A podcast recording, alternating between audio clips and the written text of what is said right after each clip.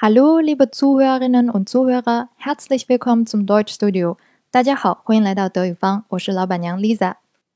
我最近呢一直看那个窦文涛的《锵锵行天下》，也算是弥补了我几年前没有去成土耳其的一点遗憾。对于土耳其这个国家呢，德国人绝对是又爱又恨的。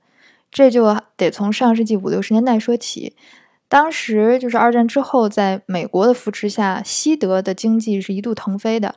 当时就是。国内的这个劳动力成本也开始开始上涨，然后呢，这个好多工厂啊也好，要扩大生产需求，可是它这个工人已经不够用了。那那会儿又不流行说把厂子迁到这个劳动力便宜的地方去，所以就只能去引进廉价劳动力。所以当时德国的政府就跟周围几个就是经济比较落后的国家就签订了一系列的这个条款，然后呢就开始引进劳工。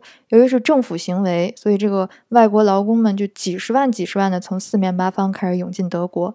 这其中呢就包括了土耳其人，他们这一来也确实给德国的经济猛打了一通鸡血，但是。来来来来了好几百万人，然后就是到七十年代的时候，也差不多就够用了。而且就是由于你一下子来了那么多这个语言不通的这个呃生活习惯又不一样的人，所以还也有一些社会问题。所以到七十年代，这个西德政府就开始停止引进劳工了。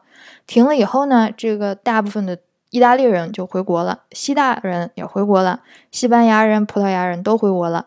那大部分土耳其人也回国了。但是由于这个土耳其人他们基数比较大，而且繁殖能力又强，所以到一九七八年的时候，在德登记的土耳其人就已经达到了一百多万。现在这个数肯定已经都翻倍都不止了。呃，如今的这个土耳其裔真的就几乎遍布了德国的各个角落，在德国的三四五线小城市，你不一定能找得到中餐馆，但是肯定能找到一家土耳其烤肉店。柏林的整个 Schönberg 区呢，几乎就已经是土耳其人的天下了，当然也有一些其他的中东人。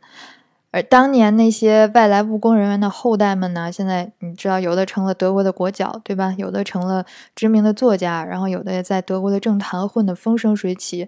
总之，没有土耳其裔的德国，在我看来就已经是绝对是不完整的了。可是呢，由于这个德意志人跟土耳其人在生活习惯呀、宗教信仰方面，就是。差别还是挺大的，所以这俩民族一直在偏见当中相爱相杀。那德国人就嫌这个土耳其裔们不懂得融入，而土耳其人呢就嫌德国人不能一视同仁，总爱歧视他们。所以这也是为什么几个月前厄齐尔的愤然退役能够在德国引起如此激烈的全民大讨论。我对这德国土耳其移民一直还都挺感兴趣的，因为你看这个德国土耳其人聚居区，你就跟到北美去看 Chinatown 唐人街的感觉就特别的像。因为你说它是土耳其吧，它可能像是好几十年前的那个土耳其，有非常浓重的时代印记。哎，你说它是德国吧，肯定没有人信。反正就挺神奇的一种存在。有一回我正好是在二手书店看见一个土耳其九零后写的一本书，Z Ist Meda，这个作者呢叫 Meda，我说的是 Z，所以呢这个是个女她。他妈在给他起名字的时候呢，就觉得说得给他起一个土耳其语的，但是呢又得让德国人好念的那么一个名字，所以他就叫 Meda 了。他姥爷跟他爷爷当年就是来德国打工的，然后他爸他妈呢十几岁的时候就被接到德国去，然后在德国生了他，所以他应该算是个三代移民。写这本书的时候呢，他是十八岁，正好上高中，就是写了很多这个日常生活的琐事儿啊，还有学校里边的事儿啊，语言特别的轻松幽默，但你还是能体会出来他那种想表达夹杂在两种不同文化当中成长起来所面临的那种嗯困惑。那这也是为什么这本书它的副标题叫做《My Living Zwischen m u s h e und Mini Rock》，就是生活在清真寺与迷你裙之间。因为他已经，我觉得算是一个西化的比较厉害的一个三代移民了，就是他那种西方独立的意识已经很强了，所以他的这个大标题还是叫做 “So wie ich will”，就类似于我的生活我做主这么一个意思。这前面啰嗦这么多呢，其实今天主要是想跟大家分享一下他这本书里边的各个章节的小标题，然后我们正好用它来复习一下上期节目讲过的命令式。我们来看这第一句，叫做。Weine nicht, es kann nur besser werden。别哭，一切都会好起来的。我们主要去看它的这个前半句，叫 Weine nicht。Weine nicht 就是别哭。那哭的原型是 weinen。根据我们上期节目讲的这个命令式的变化规则呢，就是把原型变成命令式，就是去掉词尾就行了。那这里边它由于为了发音的方便，所以带上了一个 a，就是 vina，vinanist。这个作者 Meda 呢，在这一章里面就主要讲的是他跟他爹妈平时的各种争吵。嗯，不仅是因为他这个十几岁正好处于青春期，也是因为他这个在学校呢接受的是西式的教育，然后他的很多朋友啊都是德国家庭的小孩儿，所以这就导致他很多可能在学校里面很正常的一些行为，就是或者其他家长认为很正常的行为，在他爸妈这儿就过不了关，就看不顺眼。就他可能穿个呃什么短款上衣或者穿个小裙子出门，可能就得被他爸给数了一顿。哎，就就老这种事儿发生呢，这个小麦达就觉得特别的委屈，然后所以他就总得跟自己说 “vina nicht”，“vina nicht”，别哭，别哭。其实他书里边的就是各个章节这个标题呢，都是他平时贴在墙上的一些用来鼓励自己的话。就比如下面这句，呃 fegist。Dich nicht und denke daran, Familie ist Reichtum。直译的话呢，就是说不能忘本，要牢记家庭是财富。这句话有点长，我们可以把它分成两部分来看。先看这个前半部分，叫 vergiss dich nicht。vergiss 是这个动词 vergessen 忘记的命令式，这里边有变音，需要大家注意一下。那么他写 vergiss dich nicht。就是想提醒自己说呢，嗯，不能忘记自己是土耳其人的后代，也不能忘记土耳其那些好的优良传统。那刚第二句话，要不这句话第二部分，denk daran，这里边的 denk 来自于动词 denken，那它相当于英文的 think 想。这个想着什么事儿，惦记着什么事儿，后面要加介词 an，而这个 daran 当中的这个 da 指代的就是。就是要惦记的事儿，然后他后面就说他要惦记什么事儿。那在这一章呢，这个 Meda 就讲了他们一大家子的好多趣事儿。然后他一跟这个他同学讲着自己这个 family 里面的事儿，就好几十口子人能把他德国同学都听傻了。因为土耳其人一说 family 就默认包括自己的七大姑八大姨、表哥表姐、堂兄堂妹之类的，一一算就得好几十口人。那这一点可能跟我们这个传统的家庭观念还是挺像的。我们再看下一句，Sei stolz auf das, was du bisher geschafft hast。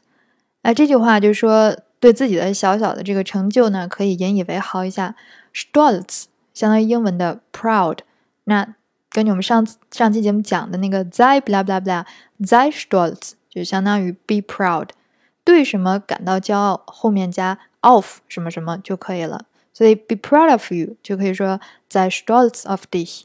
这里边介词 of 后面要加四格，让这个作者 Meda 能感到为自己感到很 stolz 的呢，主要还是他在学校里边的一些经历，比如说这学习挺好的呀，然后还当班委呀，参加学生会呀，然后还作为学生代表督促学校翻修了厕所呀，等等，就是这些事儿吧。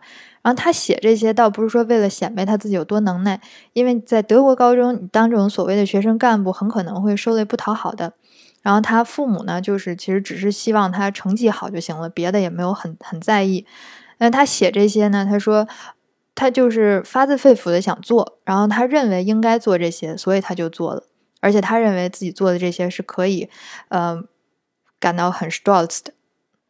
能看出来这小女孩还是挺有主意的。那她的另一个信条呢，就是 habe Mut。这句话跟我们上一期讲的 “habe keine Angst”，别怕，这句话结构有点像。“Mut” 的意思就是勇气，“habe Mut” 就是让你有勇气，也就是要 be brave，勇敢一点。而他呢，也果然是在高考的前一年做出了一个令很多人都不解的一个大胆的决定，也就是他打算从现在的就类似于我们市重市市重点的那么一所学校，转到一所家门口就是土耳其裔学生占大多数的那么一所普通校。他这么做呢，主要原因就是因为他参加了一个政府组织的一个活动，然后是为了帮助有移民背景的青少年融入德国社会。而他自己目前所在那个学校呢，大多数都是德国学生，也没有多少的移民。那他转学的目的就是单纯的为了能够更进一步的了解那些其他土耳其裔的同胞，啊，都是怎么生活的，然后怎么想的。那他这么做，我觉得不仅是需要强大的社会责任感，也确实真的很需要 mood 勇气。